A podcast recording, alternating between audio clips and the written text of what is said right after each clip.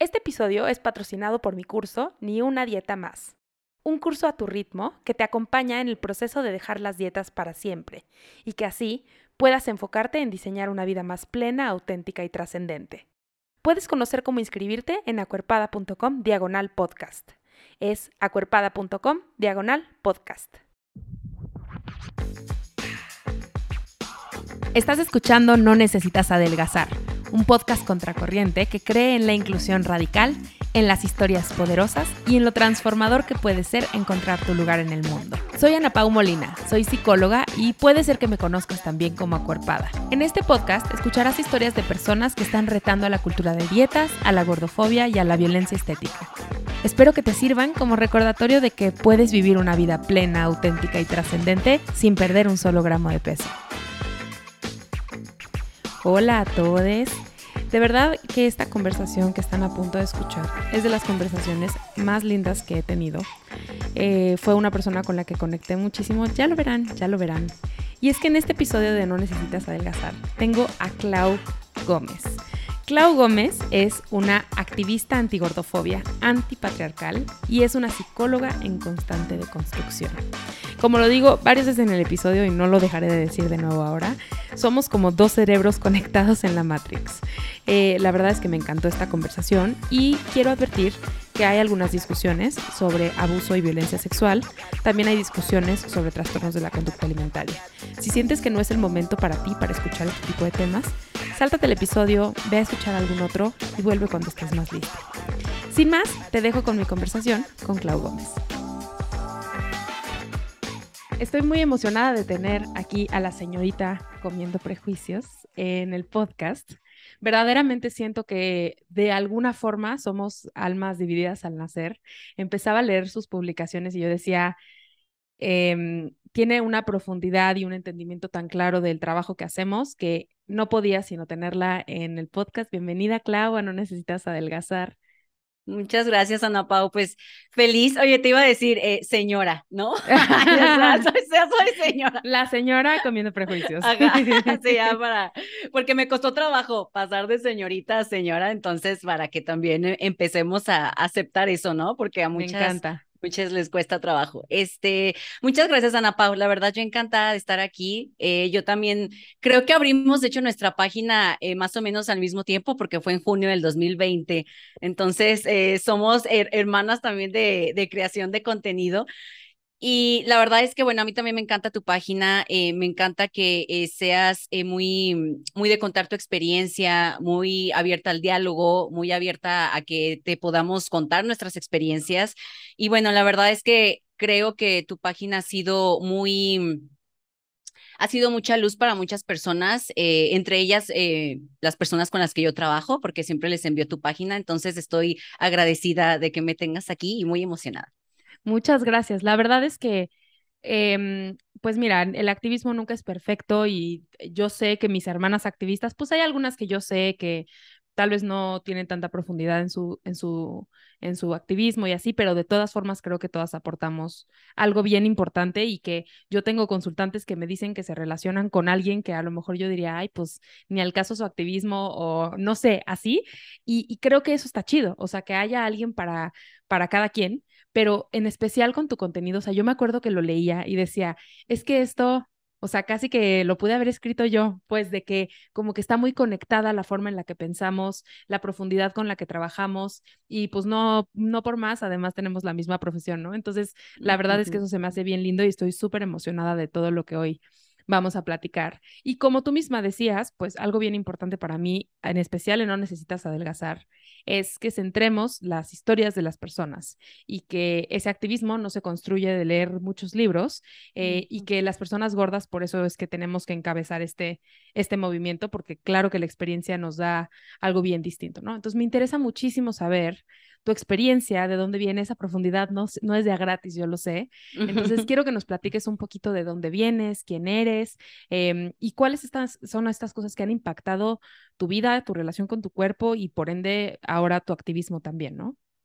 Claro, eh, en primer lugar me encanta que podamos hablar lejos de la experiencia profesional, porque creo que a las personas gordas se nos exige mucho ser buenas profesionales, ¿no? De que tenemos que saber todo, tenemos que saber toda la evidencia científica, tenemos que haber leído todos los libros y la realidad es que eh, cada contexto y cada acceso hacia esa información es muy diferente, ¿no? Entonces, creo que eso fue parte de que yo abría mi página que es Comiendo Prejuicios, porque a mí me costó mucho trabajo tener acceso a la información que hoy tengo. Me costó muchísimo trabajo, tanto económico eh, como personal, por, por todas las experiencias que he vivido, que, que igual ahorita las vamos platicando.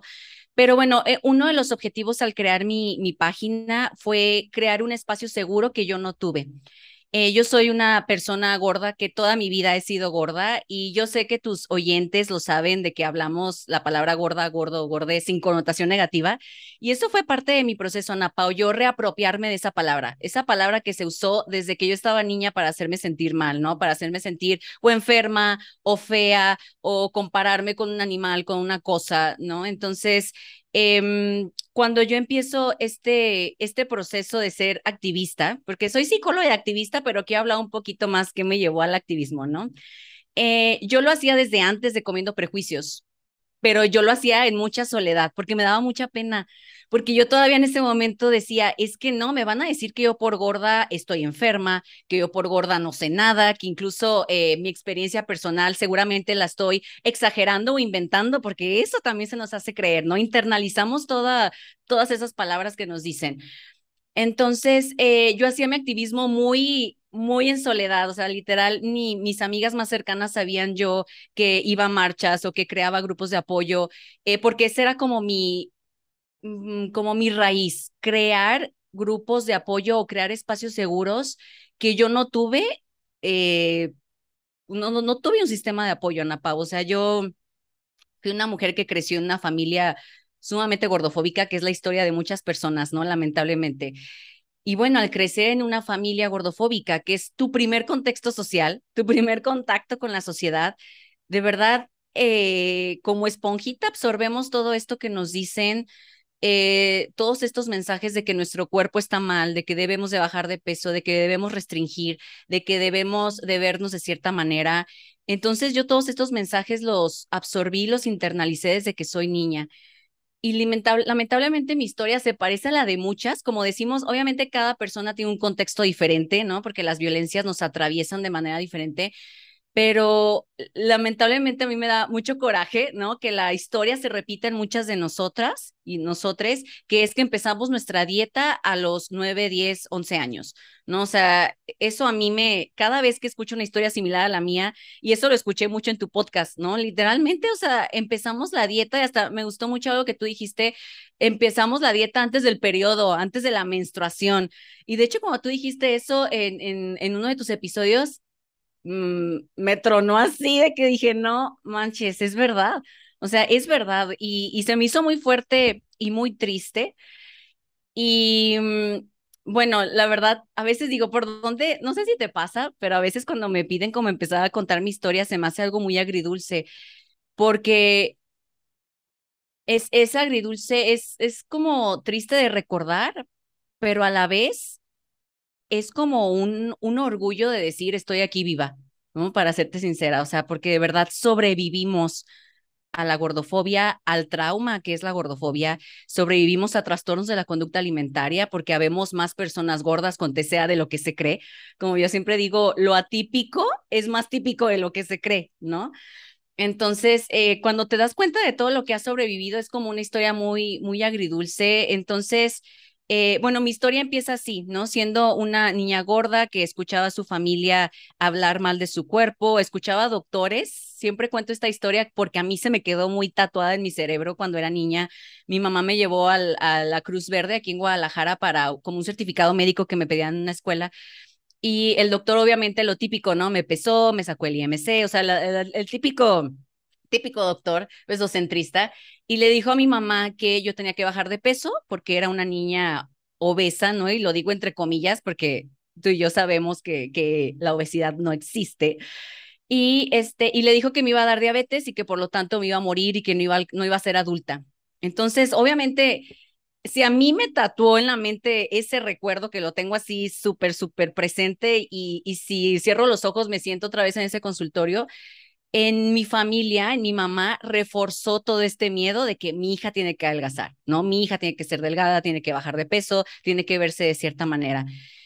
Entonces, para mí en mi historia, aunque sabemos que las relaciones con la alimentación o los trastornos de la conducta alimentaria o las conductas de riesgo son multifactoriales, para mí, o sea, ahorita viéndolo en, introspectiva, em, eso fue un gran disparador para que yo tuviera una malísima relación con la alimentación y me desarrollara un trastorno de la conducta alimentaria, ¿no? Tú me dices cuando me callo, Ana Pau. No, no, no, yo estoy fascinada. Estoy fascinada y además quiero platicarte que justo hace unos días, eh, como siempre digo, en el metatiempo, eh, tuve una consultante con la que platicábamos y me acuerdo, esto es, o sea, no importa si, si alguna de mis consultantes escucha esto, probablemente va a decir, soy yo, porque miles me lo han dicho. Mi peor miedo es que mi mamá no me quiera o que mi papá no me quiera o que mis hermanos no me quieran si engordo.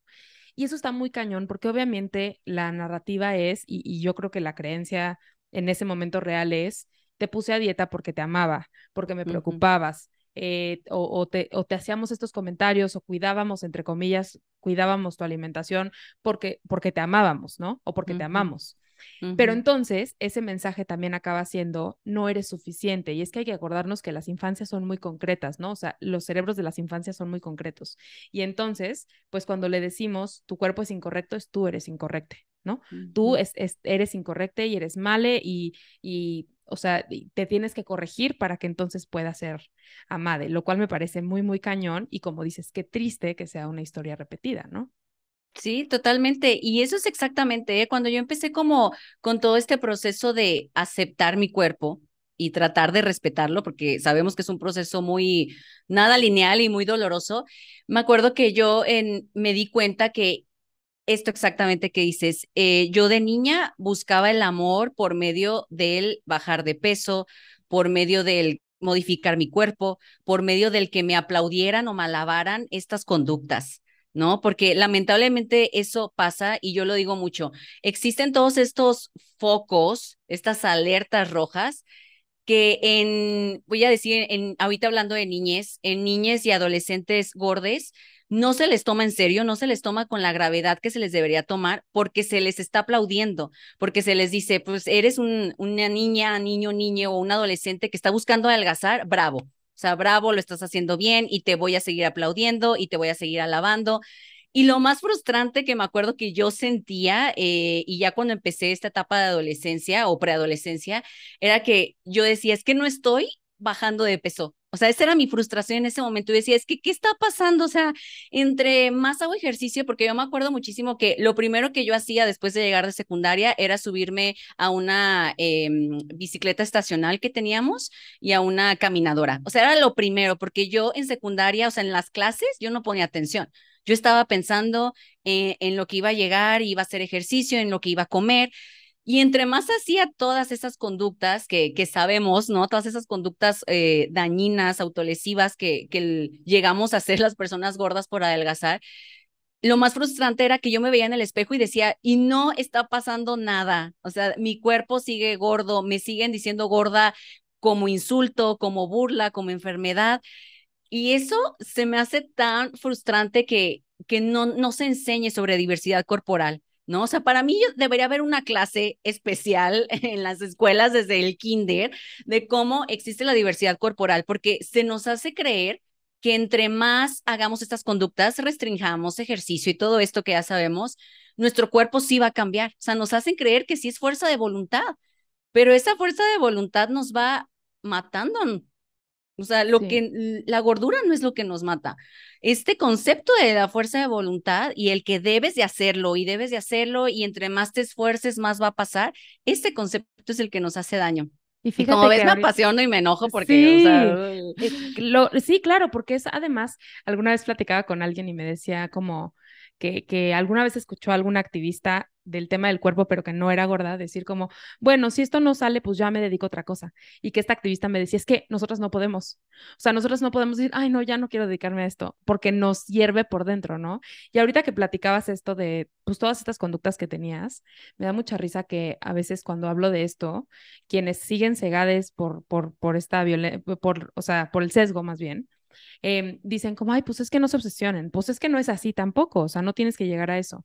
Pero yo estoy pensando como todas esas veces, y como platicamos con Mariana en el episodio que ya salió de No necesitas adelgazar con Mariana Colmenares, los médicos tienen un gran impacto. Entonces yo pienso en todas esas citas al médico que yo tuve cuando era adolescente o niña, y cómo llegabas y te decían, ah, es que tienes que bajar kilos, pero no me preguntaban todo lo que ya pasó. Entonces, a lo mejor esa Clau, que estaba llegando desde la escuela a la caminadora, no sé qué, va al doctor y le dice, no, es que todavía estás pasada. Y entonces es, lo que estoy haciendo no es suficiente, entonces tengo que hacer más, ¿no? Sin evaluar la historia que tiene esa persona, porque realmente a mí nunca me evaluaron, oye, ¿cuántas dietas has hecho? ¿Qué pastillas has tomado? ¿Cómo son tus conductas? ¿Qué, ¿Cómo te sientes acerca del ejercicio? ¿Lo has hecho de forma compulsiva? Jamás en un endocrinólogo ni en un médico cualquiera, ni siquiera en una nutrióloga me preguntaron sobre mi historia con las dietas, nunca. Eh, aún con las mejores y las más amables, nunca me preguntaron sobre mi historia, ¿no? Entonces, qué cañón, porque solo nos empujan a más y más y más. La obsesión no es una elección tampoco, ¿no? Exacto, sí, totalmente, porque y ahorita tocaste este punto de, eh, de las nutriólogas, ¿no? Que yo empecé con nutrióloga desde los 10 años y, y literalmente es esta, esta dinámica tan robotizada que a mí me tocó eh, vivir como, como muchas otras, que es de que vas y, como dices, no te pregunta ni siquiera qué te gusta comer, no te pregunta tus alimentos favoritos, ni de niña, ni de, adolescente, ni de adulte, ¿no? O sea, no, no te pregunta, como dices, si te gusta el ejercicio o qué tipo de ejercicio te gusta, no te pregunta, este, eh, cómo te sientes con tu cuerpo. Es esta dinámica robotizada que también la tengo bien tatuada en mi cerebro de que llegué y mi mamá le dijo, quiero que mi hija baje de peso y fue, ok, vamos a hacer eso, ¿no? O sea, ni siquiera como, ok, ¿por qué? ¿No? Incluso, este, no sé, investigar más de dónde viene también esta, este cuestionamiento o esta pregunta o esta exigencia de la mamá que lleva a su hijo, hija, hija al consultorio, ¿no? O sea, e, es como de, ok, lo podemos hacer y ya te da típica dieta impresa, ¿no? Y te, otra vez, te mide, te pesa, te dice tu IMC. Y como dices, cada vez que yo iba a ese consultorio, no es que no está viendo resultados, pero ojo, sí estaba viendo resultados, pero resultados de qué? Sí, resultados de bajar de peso no estaba, este, no existían a la mera gramos o, o no sé, X cosa, ¿no? Pero ¿qué resultados estaba viendo? Pues que mi relación con la alimentación se estaba yendo para abajo, que yo estaba viviendo un infierno y que realmente creo que el resultado mayor es que yo ya odiaba mi cuerpo desde temprana edad. O sea, yo ya decía, es que odio mi cuerpo, lo odio eh, y, me veía en el espejo y me causaba una repulsión que como dices, es, es bien doloroso acordarnos de eso y creo que es lo que eh, alienta, ¿no? Este activismo, porque las personas que nos hemos visto al espejo y nos sentimos asqueadas por lo que vemos, y aparte la sociedad nos refuerza esa sensación de asco, esa sensación de repulsión, es, es horrible porque dices, no, pues claro, entonces yo tengo la razón y ellos también la tienen. Entonces yo soy la que está obligada a cambiar mi cuerpo y si no lo hago estoy fallando y si no lo hago entonces eh, no soy buena, no merezco amor, no merezco respeto, no merezco éxito y todo esto que, todos estos mensajes que aunque no son directos, pues vienen indirectamente en este mensaje de que tenemos que adelgazar, ¿no? Entonces, y, me duele muchísimo, Pau, cuando hasta hablo con otras eh, personas gordas de todo lo que llegamos a hacer. O sea, de verdad, porque creo que algo que otras personas no logran entender es que no solamente se trata de dietas, se trata de muchísimas, muchísimas conductas que eh, no, no quisiera mencionar para que, como decimos, no, no sean detonantes, pero he hablado mucho de, de cierto tipo de cosas en, en, mi, en mi Instagram porque de verdad hacemos de todo. Lo que se nos diga, ¿no? Si la amiga de la vecina nos dijo que hagamos esto para adelgazar, ok, lo intentamos. Si la tía y, o, X persona nos dice que hagamos esto, ok, lo intentamos. Y gastamos no solamente dinero, gastamos tiempo, gastamos cuerpo, nuestro cuerpo se va desgastando, pero ese desgaste es emocional y como ese desgaste no se ve físicamente, entonces no llama la atención. Sí, lo que yo siempre digo de este tema es, la vida de las personas gordas es tan imposible que estamos dispuestas a lo que sea. A lo que sea es lo que sea. Incluso, no solo las personas gordas, las personas delgadas ven que la vida de las personas gordas es tan imposible que están dispuestas a lo que sea para no convertirse en esas personas. Entonces, por eso esto afecta también a personas delgadas, pues, pero, pero estamos tan dispuestas porque sabemos que con las palabras que es, una mierda vivir en este mundo siendo una persona gorda. Entonces, como dices, conductas, medicamentos, digo, yo ya he platicado que tomé anfetaminas, acabo de escuchar a una consultante decirme que le están dando inyecciones que son para pacientes con diabetes, pero se las están dando a ella para bajar de peso y es una, una consultante delgada, ¿eh? Entonces, claro, llegamos a estas instancias en donde de nuevo nos recuerda que nada de esto es sobre salud, ¿no? Porque si hay médicos recetando anfetaminas y hay médicos recetando eh, medicamentos para la diabetes para personas que no tienen diabetes, nos damos cuenta que nada de esto tiene que ver con salud. Exacto, exactamente. Nunca se trató de salud, se trató de repulsión a las personas gordas, porque eso es. Y, y yo sé que suena horrible, ¿no? Suena horrible decir palabras como repulsión, odio, rechazo, porque de verdad, pues claro, son palabras, son conceptos muy tristes, pero de verdad es que nunca se ha tratado de salud. Nunca, porque si se tratara de salud, las cosas ahorita ya hubieran cambiado. Ahorita las cosas serían totalmente diferentes, ya con toda toda la evidencia que hay, todas las experiencias que se cuentan del estigma de peso que se vive en el consultorio médico, ya las cosas hubieran cambiado. Entonces, nunca se ha tratado de salud, se trata de control, se trata eh, de opresión, se trata de mantenernos a las personas delgadas con miedo y a las personas gordas comprando y haciendo y, y reprimidas y oprimidas y tristes y buscando alcanzar algo que muchas de nosotras, de nosotros, nunca alcanzamos, que fue la delgadez. Porque no, a mí me preguntan mucho de, oye, Clau, pero pues es que con el TCA, casi siempre, muchas personas me preguntan primero cuál fue mi diagnóstico de TCA y yo nunca lo digo, Ana Pau, nunca. A mí no me gusta decir porque yo estoy en contra de las etiquetas, para serte sincera, sobre todo las etiquetas gordofóbicas que existen alrededor de los trastornos de la conducta alimentaria. Y cuando me preguntan, oye, pero ay, o sea, claro que, claro que seguramente bajaste de peso y te viste de cierta manera. No, es que yo nunca me vi como esa imagen estereotipada que se sigue presentando de una persona con TCA. Nunca me vi así. Y, y me acuerdo que he contado esta, esta conducta que yo hacía que me da mucha tristeza que la hice, era adolescente, que fue pintarme ojeras, porque yo quería llamar la atención. Y yo sé, o sea, para, me acuerdo muchísimo la tristeza que yo sentí cuando mis papás se dieron cuenta de que yo me estaba pintando ojeras y se rieron y me regañaron por querer llamar la atención. Y yo de adolescente, claro que fue de, pues sí, ay, yo qué sangrona, ¿no? De adolescente fue como, ay, Claudia, o sea, ¿qué onda contigo?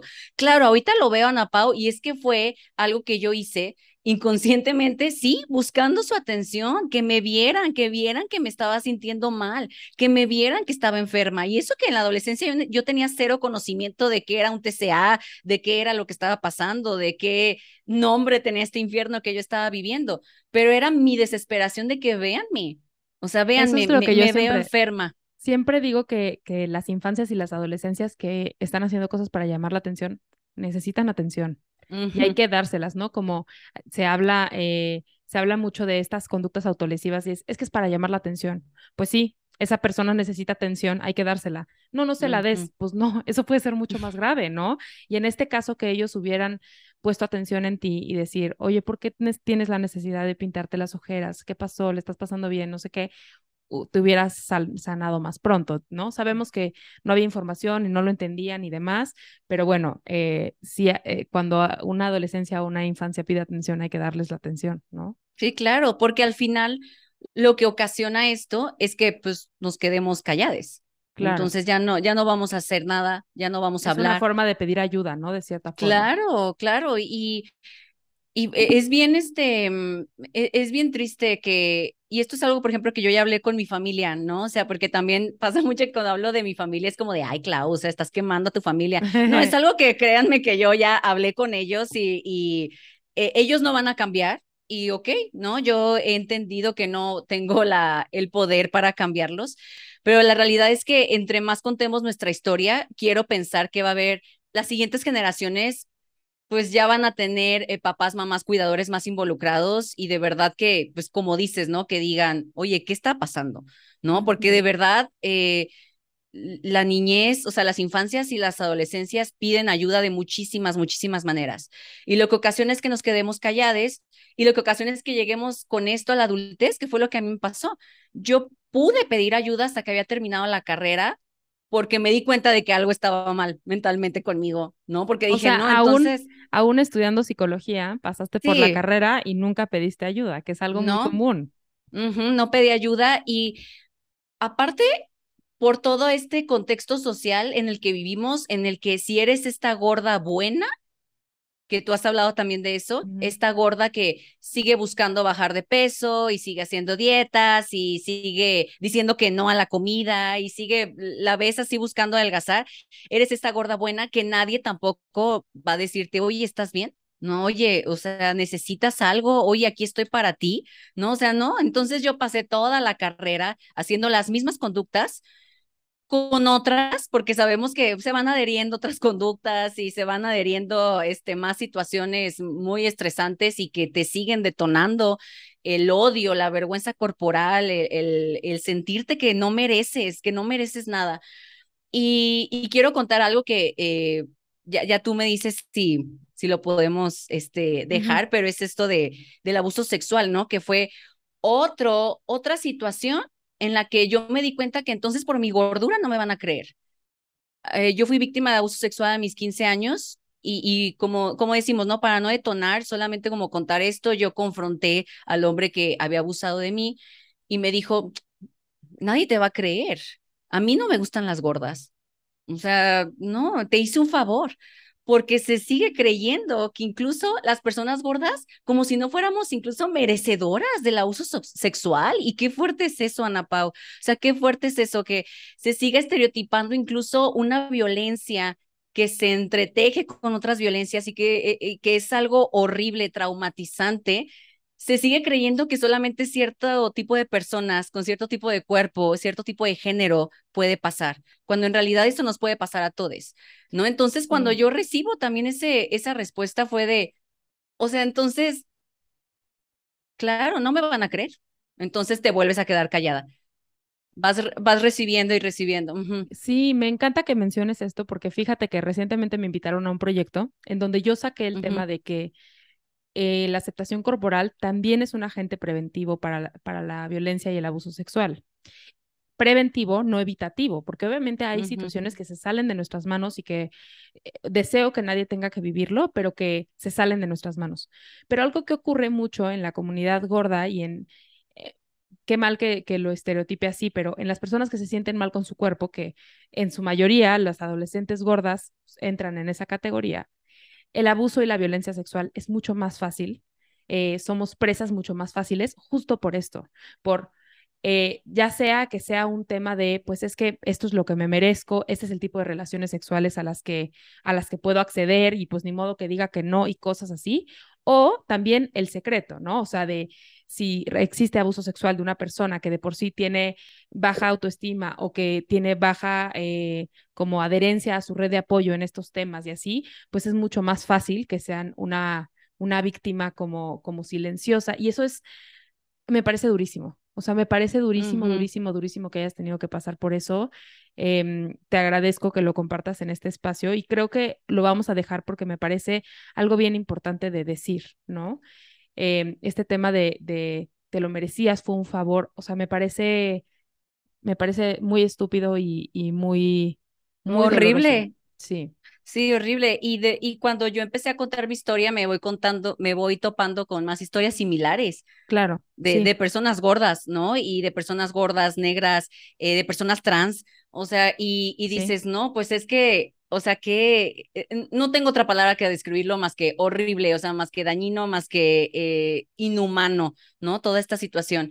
Y ahorita que hablabas, eh, por ejemplo, también sobre violencia em, de género en personas gordas o violencia de pareja, es que se nos enseña, se nos adoctrina a las personas gordas, y voy a hablar de mujeres gordas en este momento, a quedarnos calladas, a creer que si una pareja nos está pidiendo que bajemos de peso, es porque nos quiere.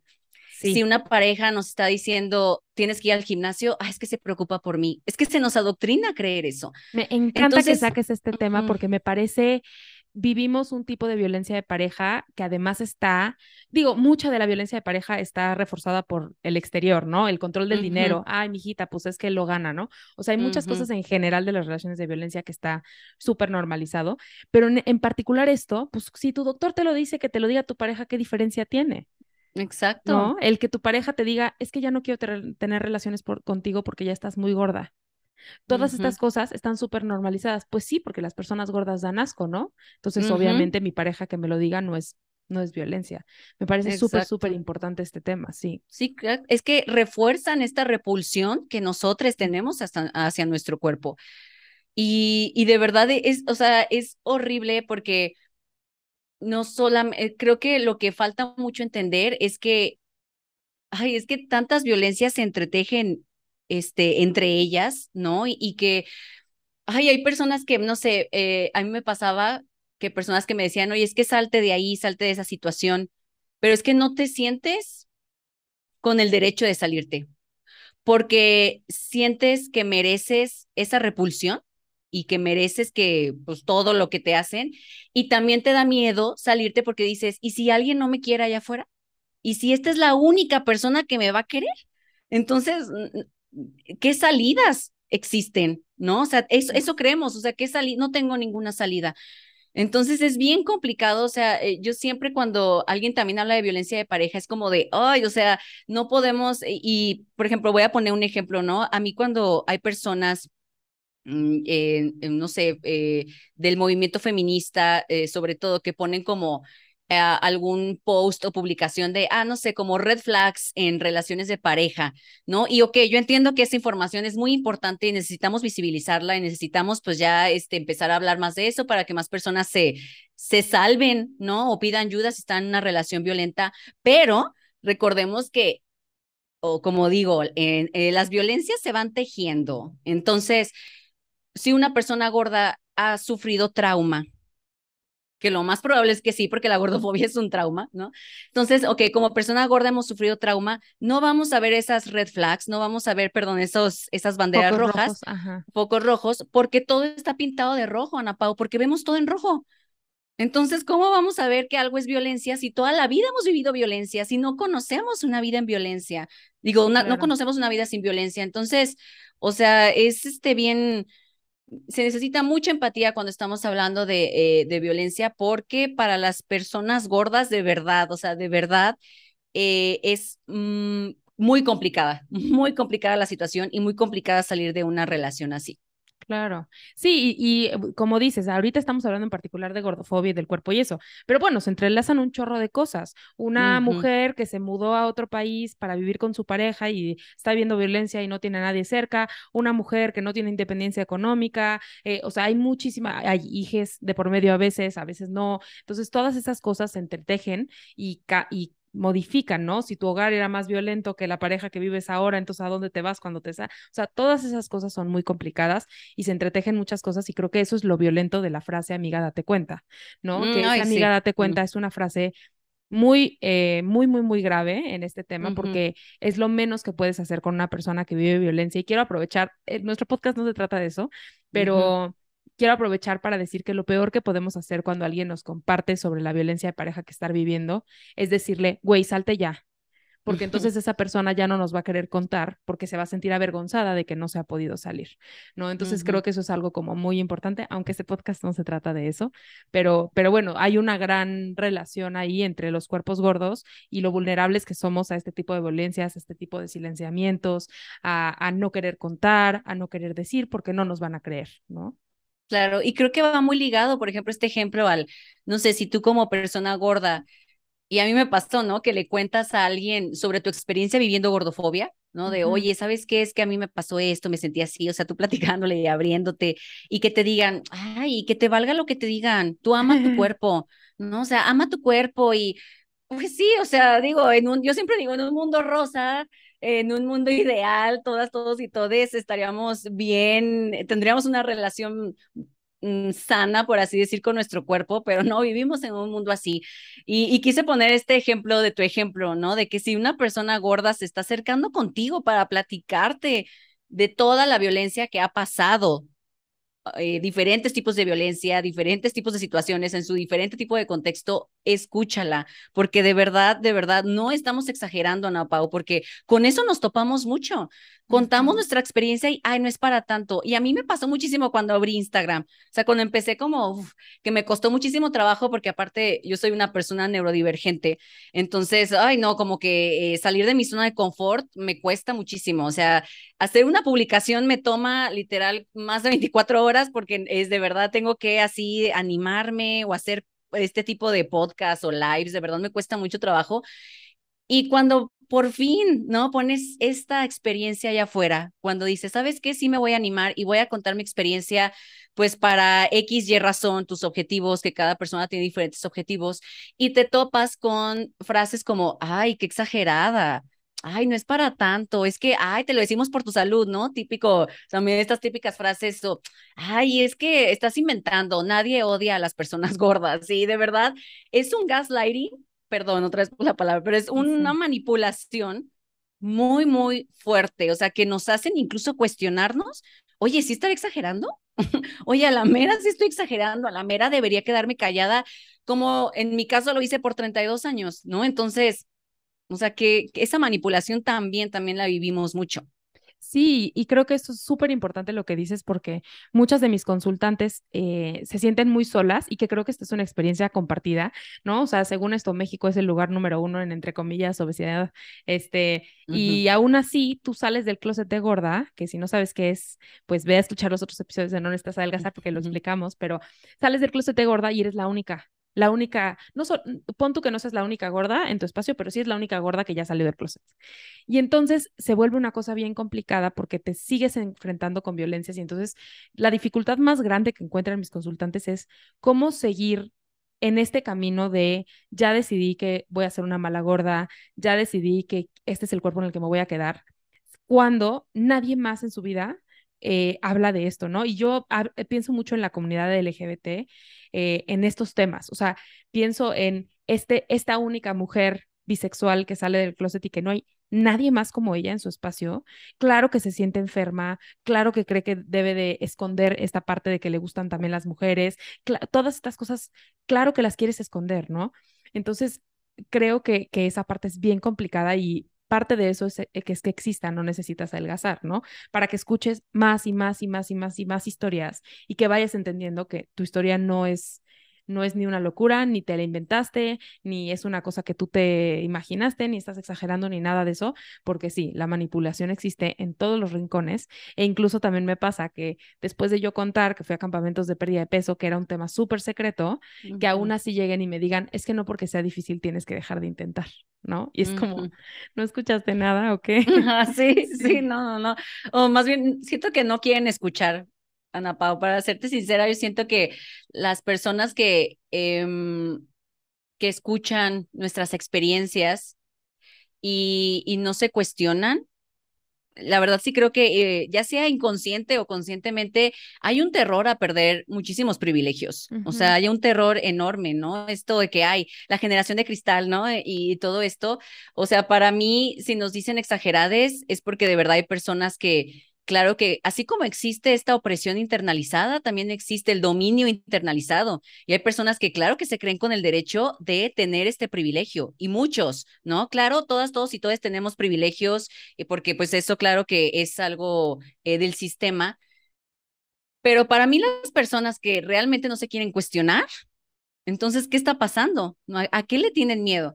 Y sé que cuestionarse es muy difícil, ¿no? O sea, creo que eh, yo me he tenido que cuestionar muchísimo y es súper incómodo cuestionar que tu experiencia no es como la de otra persona y tu contexto tampoco es igual, pero necesitamos cuestionarnos para romper este sistema, necesitamos cuestionarnos para romper todo este sistema que tiene todo este tipo de violencias y como lo decimos y lo decimos, entretejen entre todas, ¿no?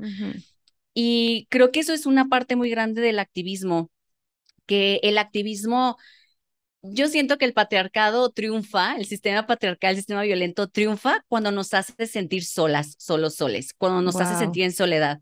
Y cuando nos damos cuenta de que somos la mayoría, es decir, somos más personas las que somos oprimidas por el sistema que las personas que se benefician de él.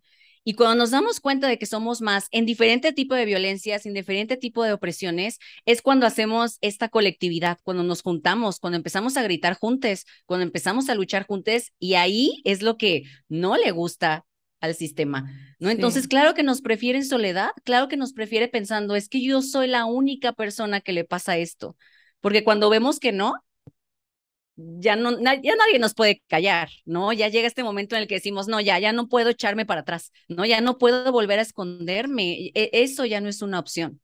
Sí, me encanta que digas esto porque justo ayer tuve una conversación con una activista negra y hablábamos de, un, ella subió un video y le dije, ay, eso yo lo doy en mis consultas, pero para gordofobia. Y platicamos un ratito, ¿no?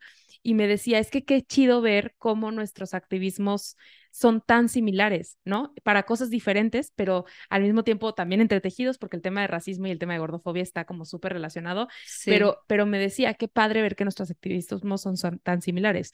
Y yo creo que por eso para mí, cuando yo ya conocía un poco de activismo de anticapacitismo, ya conocía un poco de activismo LGBT y a cosas así, entonces fue más fácil para mí entender este activismo, ¿no? Pero entonces en mi experiencia con ambos y, también siendo feminista, esos activismos llegaron de escuchar historias, de, o sea, de tener amigues con discapacidad, de tener amigues y familiares eh, de la comunidad LGBT más, ¿no?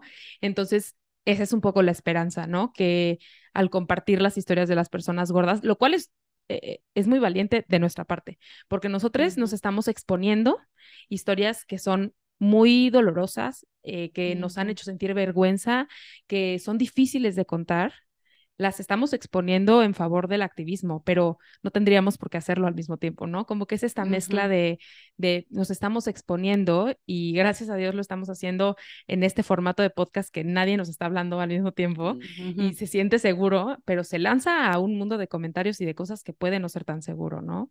Sí, totalmente. Creo que sí, se necesitan estos espacios seguros que son muy difíciles de crear, ¿no? O sea, yo creo que no existe un espacio totalmente seguro, pero creo que podemos seguir intentando en hacer espacios seguros.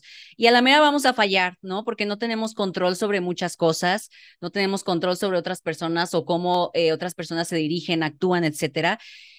Y aunque ahorita no existe un espacio que sea 100% seguro, creo que podemos seguirlo intentando y podemos seguirlo intentando y equivocando y pues nos volvemos a levantar porque sí se necesitan estos espacios, sí se necesita un espacio en el que de verdad puedas platicar tu historia, en el que haya diálogo, porque creo que también eso es algo que se malinterpreta mucho del activismo, que piensan que las personas que somos activistas eh, no queremos dialogar, cuando en realidad sí queremos dialogar, de verdad. Lo que no queremos son debatir derechos humanos, eso es lo que no está en debate. Me encanta que digas. debate. Me encanta que digas eso. Sí, o sea, porque ah, me llegan a mí personas que se nota cuando me preguntan algo desde el cuestionamiento, desde en que de verdad están buscando entenderlo, se nota, se nota en cuanto, eh, o sea, en la estructura de la pregunta o de la oración, por así decir. Pero cuando te llegan queriendo imponer o debatir derechos humanos, es cuando digo, o sea, perdón, pero es que esto no, no se debate, ¿no? Y, y, no, y no, y fuera y dentro de redes sociales, ¿no? Porque también pasa mucho fuera de redes sociales, que quizás incluso en una plática con amigues o una plática con colegas, de repente hay estos comentarios y, y, piensan que por ser activista tú debes de estar 100% siempre abierta a dialogar, cuando, a ver, una cosa es el diálogo y otra cosa es el oprimir, otra cosa es el querer hablar desde este dominio internalizado, ¿no? Entonces creo que sí es bien importante separar esto. Sí, me parece súper valioso lo que dices, porque recientemente me buscaron unas chicas que estaban haciendo algo a nivel gobierno y me platicaron de lo que estaban haciendo y querían hacer como una, no sé si mesa redonda o mesa de discusión o así, y me dijeron que si yo quería participar pero antecedieron la pregunta con, sabemos que puede ser que digas que no. Y la verdad me dio mucho gusto que dijeran eso porque no, la verdad yo no quiero ir a una mesa redonda con médicos y con, no quiero. O sea, prefiero que vaya Raquel, o sea, que vaya una nutrióloga delgada y que hable por mí porque yo no puedo. O sea, que me estén hablando a mí en contra de de mi experiencia vivida y que la silencien en mi cara, en público. O sea, jamás podría hacer eso porque es demasiado emocional para mí. Eso no me hace mal activista, activista, no me hace cobarde, no me hace nada de eso. Me hace una persona normal con una historia que si voy a ir a un lugar a que invisibilicen mi historia todo el tiempo, pues la verdad es que no es un lugar a donde quiero ir. Entonces me encanta que digas esto del diálogo porque también alguien me preguntó recientemente, yo hablo mucho de los límites y de todo esto, pero yo entiendo que no, en todos lados puedes poner límites, porque eh, como esta típica cosa que salió de, si tu esposo te pega, dile, no me trates así, no manches, o sea, eso, eso no existe, hay límites donde, hay lugares donde no, no es seguro poner límites, ¿no? Entonces alguien me preguntaba, este, ¿hasta dónde entras en la conversación? ¿A cuántas personas les explicas? Y le dije, mira, yo hablo el lenguaje incluyente, es algo que a mí personalmente no me atraviesa. Entonces, no me importa o sea, todos los comentarios que recibo me valen, o sea, yo voy a seguir hablando como yo quiera, pero entiendo muy bien la diferencia entre alguien que me pone, oye, ¿por qué escribes las palabras con la X? Es una pregunta genuina, versus alguien que me pone, te escuchas ridícula y se te quita lo profesional cuando hablas así. Esa persona no, y entonces me ponen luego de que, ¿por qué no me das más argumentos en los comentarios? ¿No? Quieren que yo les argumente algo que hay un perfil de mil publicaciones que argumentan todo lo que yo hago. Entonces, me encanta que digas esto de, el diálogo no es justificarme, este, hay mucha información y entiendo ahora lo que dicen la comunidad negra de no es mi responsabilidad educarte, ¿no? O sea, es nuestro trabajo, hay mucha información allá afuera. Si llegas a un perfil como el nuestro, nosotros te dirigimos a más información, pero no es nuestra responsabilidad educarte cuando ahí está, ¿no? Entonces me encanta esto que dices del diálogo, no siempre vamos a entrarle a la discusión y eso no te hace peor activista ni te hace cobarde ni nada, ¿no? Em, de verdad, yo lo sabía. Mira, cuando te hablé y te dije, no sé de qué vamos a hablar, pero van a salir los temas. Teníamos razón. Y de verdad estoy súper, súper agradecida de que hayas aceptado mi invitación, más ahora que sé que esto es un reto para ti, que te debo admitir, para mí también. Soy una persona introvertida en realidad. Entonces, para mí también es un reto estas pláticas y es un reto, em, pues, tener estos espacios, pero eh, me encanta saber que, que, sentiste que valía la pena lo suficiente como para venir y compartir tu historia aquí.